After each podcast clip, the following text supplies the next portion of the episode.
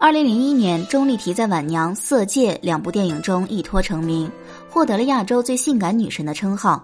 现年五十一岁的钟丽缇，脸上依旧看不出岁月的痕迹。在历经三段短暂的婚姻后，嫁给了小自己十二岁的内地小生张伦硕。对于这段被议论纷纷的姐弟恋，一向性格直爽的她在社交平台上大秀恩爱。如今的钟丽缇可谓是幸福甜蜜。但婚后，她与张伦硕一直未有所出，这段姐弟恋是否经得起考验，还有待时间的验证。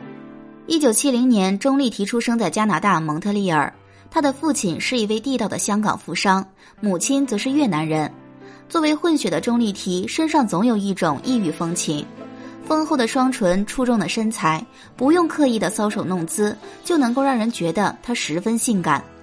一九九三年，二十三岁的钟丽缇回到香港。参加了 TVB 主办的华裔小姐比赛，并一举拿下冠军，开启了自己的演艺之路。入行的第二年就搭档流量明星郑伊健出演了《人鱼传说》，导演更是花重金按照钟丽缇的三围定制了一套价值六十万港币的人鱼服装。刚入行的钟丽缇在演戏方面十分卖力，为了演好剧中的人鱼小美。他经常穿着行动不便的人鱼装，在水中浸泡五六个钟头。二十四岁的钟丽缇正值容貌和身材的巅峰，把美人鱼的形象诠释得淋漓尽致，一颦一笑都千娇百媚。这部纯净的人鱼爱恋让其迅速走红东南亚，而让更多内地观众认识她的，则是通过和李连杰一起出演的《中南海保镖》。影片中杨倩儿的性格和现实中的钟丽缇十分相似。杨倩儿率性直爽又妩媚动人，看似十分刁蛮任性，实际上却是有情有义的女孩子，和片中不苟言笑的李连杰形成鲜明对比，一静一动，一媚一正。杨倩儿这个角色被钟丽缇演绎的十分有立体感，哪怕影片中的她不施粉黛，都美的让人挪不开眼睛。喜剧之王周星驰十分看好钟丽缇对于影片认真的态度，多次邀请她出演自己的电影。而年轻有为的周星驰也让钟丽缇暗生情愫，当他得知周星驰有移民的想法，就用另类的表白方式对周星驰示爱。我讲咗，因为我系加拿大嘅 passport 嘛，我好似我追佢啊。啊，我系 passport，所以你追佢。所以我同佢讲，如果你想有加拿大 passport，你可以同我结婚。但当时周星驰心里已经有了自己的白月光朱茵，对于钟丽缇的示爱并没有做出回应。都说女人在爱情面前智商基本为零，这句话放在钟丽缇身上一点都不为过。由于从小接受西式教育，让钟丽缇的爱情观十分开放。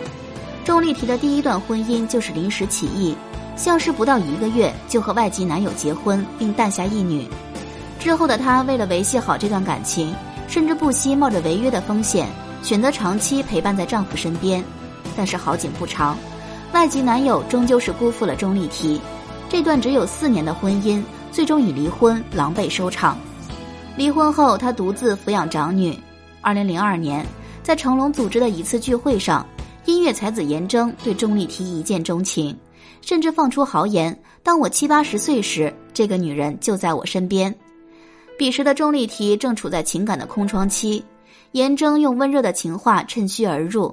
一向热情奔放、敢爱敢恨的钟丽缇陷入了严铮的爱情漩涡。两年后，钟丽缇与严铮登记结婚。坊间流传，她和严铮的这场婚姻是一场裸婚，没有婚礼，没有嫁衣，连求婚的钻戒都是钟丽缇自己买的。可见钟丽缇为了爱情有多么奋不顾身。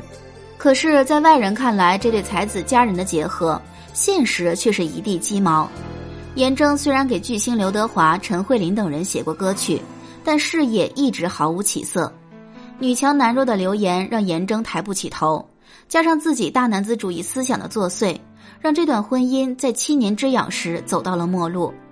这一次，钟丽缇依旧选择了将自己和严铮的两个女儿留在身边。钟丽缇之后回应这段感情，称自己是牺牲最大的，三年内给他生了两个孩子，从来不出去聚会。安安分分在家相夫教子，可最后依旧以离婚收场。当时四十多岁的钟丽缇成为了一个带着三个女儿的单亲妈妈，可想而知有多么辛苦。但让人钦佩的是，她并没有自怨自艾，从不活在外界那些流言蜚语中，依然奔走在工作和生活之间。二零一五年，钟丽缇与小自己十二岁的张伦硕通过综艺节目《如果爱》相识了，并假戏真做成为了真情侣。二零一六年，钟丽缇带着三个女儿嫁给了她的白马王子。虽然这段姐弟恋不被众人看好，但多年过去，钟丽缇和张伦硕依旧甜蜜。在最新的综艺节目《我最爱的女人们》中，钟丽缇给观众展现了一个完美贤妻的形象。曾经以性感著称、风靡亚洲的女神，如今用她的内在美再一次征服了观众。大家觉得钟丽缇算不算是内外兼修的女神呢？可以在评论区留言哦，我们下期再见。